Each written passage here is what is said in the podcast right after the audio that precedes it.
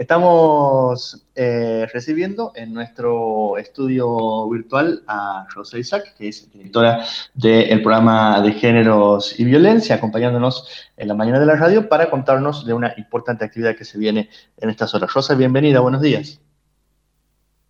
Buenos días, buenos días a todos. Sí, días raros, pero eh, hay, que, hay que atravesarlos.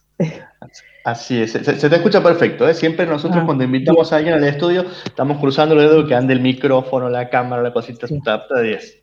Sí, puede suceder que en algún momento no se me escuche bien y saco la cámara y se mejora, pero me avisan, ¿sí? Está perfecto, está perfecto. Bueno, buenos días.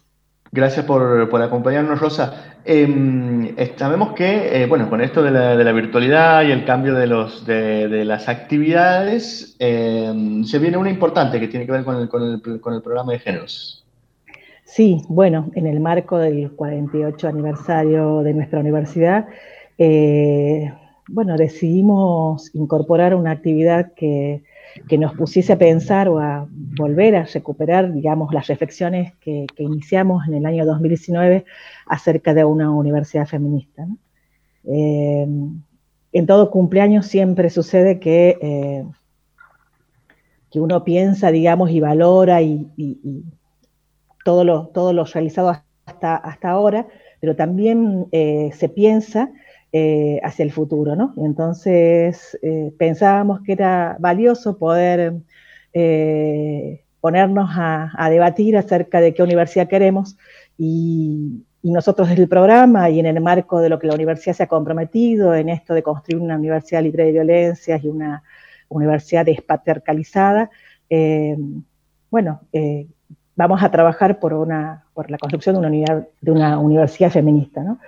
Eh, que tiene muchas implicancias y que, que, implica un proceso largo de involucramiento de muchas, pero muchas, de todos los actores y las actoras de la universidad. Eso te iba a preguntar y, me arriesgo porque no estaba en los planes, pero esto es una conversación, Rosa.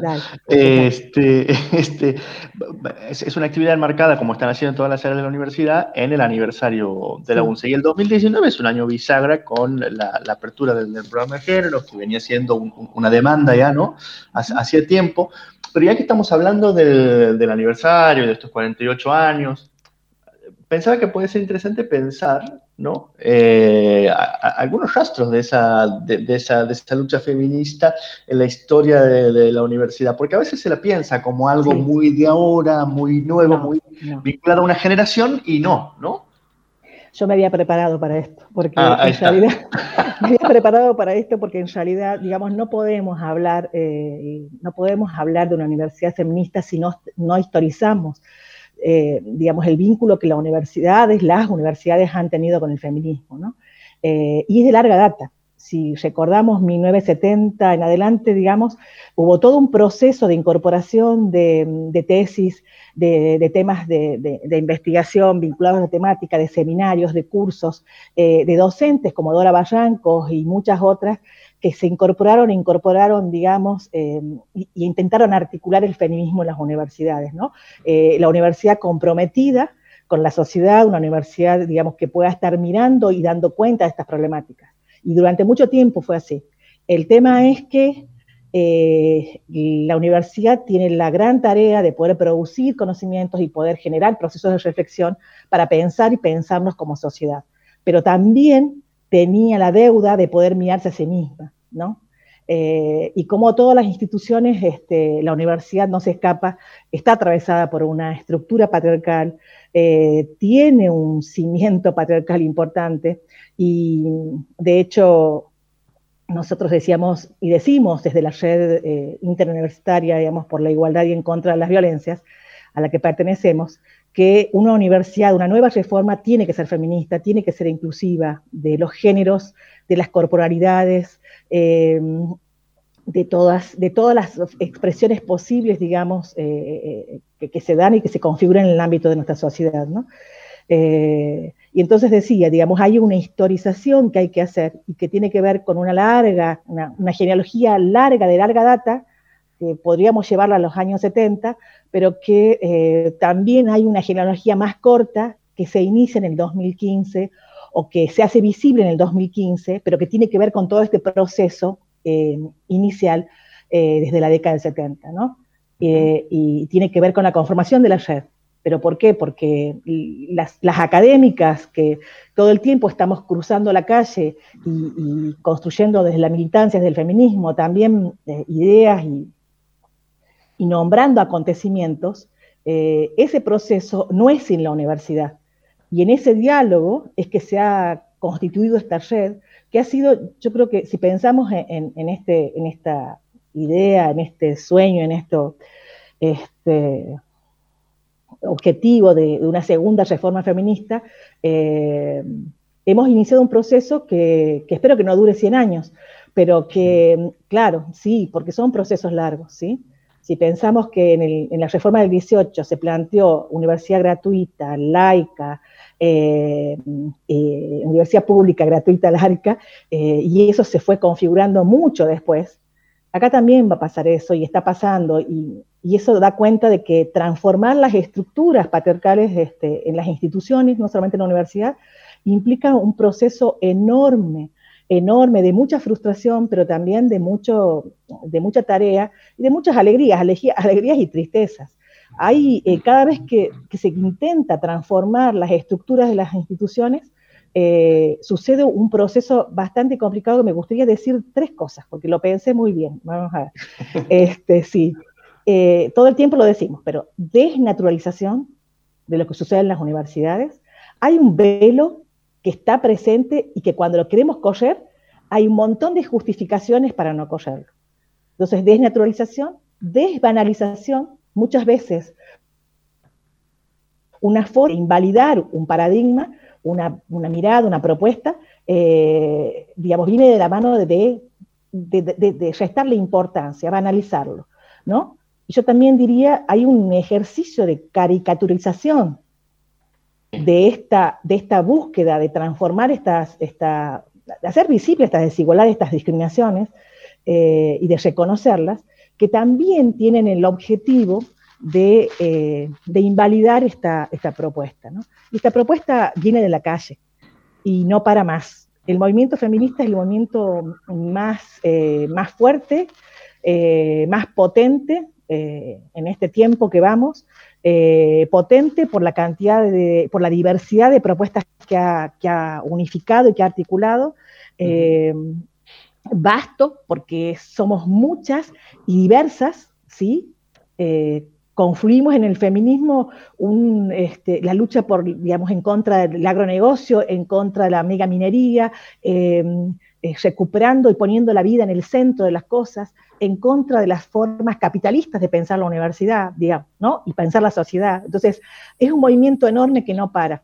Y esta segunda reforma feminista viene de la mano de ese proceso del feminismo y de los feminismos. Eh, entonces decía, una primera cosa, un primer momento de esta genealogía más corta de la historia y la vinculación de la universidad con el, con el feminismo tiene que ver con la red, con la configuración de la red, con la formalización de la red, Voy a contar una, digamos, la cocina de, la creación de la red. Eh, una de las cosas que pasó cuando se propuso la creación de la red es que el CIN dijo que no era necesario armar una red, que solo con un protocolo era suficiente y que ellos podían, eh, y lo digo, digo ellos porque, porque no por, ¿no? Por, también por la, conformación del CIN, este, eh, con, solo un protocolo eh, era suficiente y que ellos podían eh, proveer, digamos, proveer un, modelo para que eh, lo pusiésemos en marcha. Y las seis rectoras en ese momento, digamos, eran menos me parece, pero seis rectoras que estaban conformando ese debate, esa discusión, dijeron, no, no alcanza con ayer. ¿Saben por qué? Porque el protocolo no, por sí solo no funciona. O sea, y ahí viene el debate. Eh, la configuración de red o de áreas de género entre las universidades no alcanza, porque se intenta todo el tiempo depositar allí lo que no podemos asumir como institución. Y entonces no alcanza, no alcanza para transformar políticamente una universidad. Eh, y en ese sentido, bueno, eh, volver a pensar, ¿qué más además del protocolo? Y bueno, transversalizar la perspectiva, ¿dónde? En las currículas, en la idea de conocimiento científico, en la construcción de ciencia. Ustedes seguramente han charlado con amautas y han estado trabajando sobre el lugar de las mujeres en la ciencia. Y saben y sabemos todos las dificultades que tenemos las mujeres para poder acceder a esos, a esos espacios de, mayor validación, a pesar de que las matrículas son mayoritariamente femeninas, en esos, en esos lugares de mayor decisión, eh, las mujeres estamos en, un porcentaje menor. Entonces hay un camino largo y bueno, el tercer momento para cerrar ahí, y después me dicen, es la, capacitación. También la capacitación no es magia, es el punto de partida para justamente generar estos procesos de apertura, desnaturalizar, desbanalizar,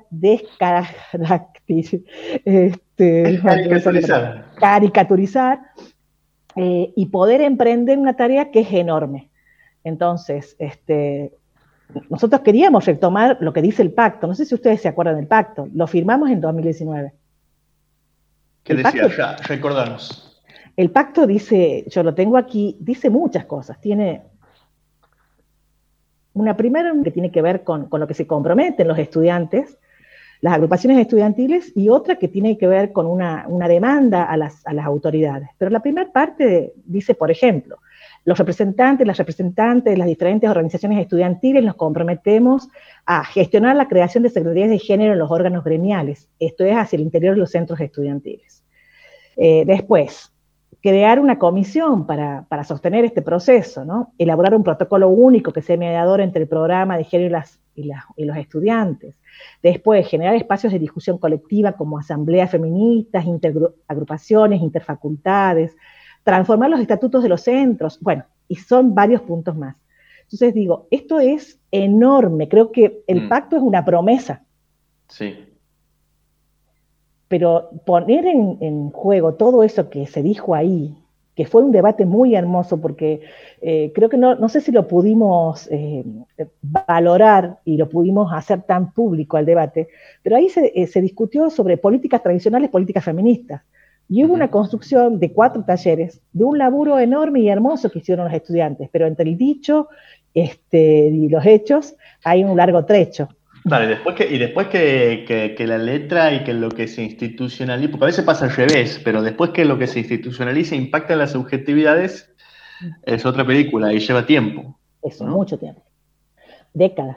Yo diría décadas. Claro. Este, diría décadas porque, y, de un trabajo sostenido y de profundización de este trabajo que iniciamos a lo largo eh, y a lo ancho de toda la comunidad educativa. Entonces, ahí es cuando se pone complicada la cosa porque, eh, bueno, hay, mucha tarea, muchas horas de trabajo, eh, muchas, muchas almas dispuestas a, revisarse, muchas estructuras. Vos decías recién en esto de que, de que estamos en el, Seguimos en el mes aniversario, porque aunque parezca que no sabemos en qué día estamos, todavía estamos en mayo, que es el mes de nuestro aniversario y tenemos la, actividad.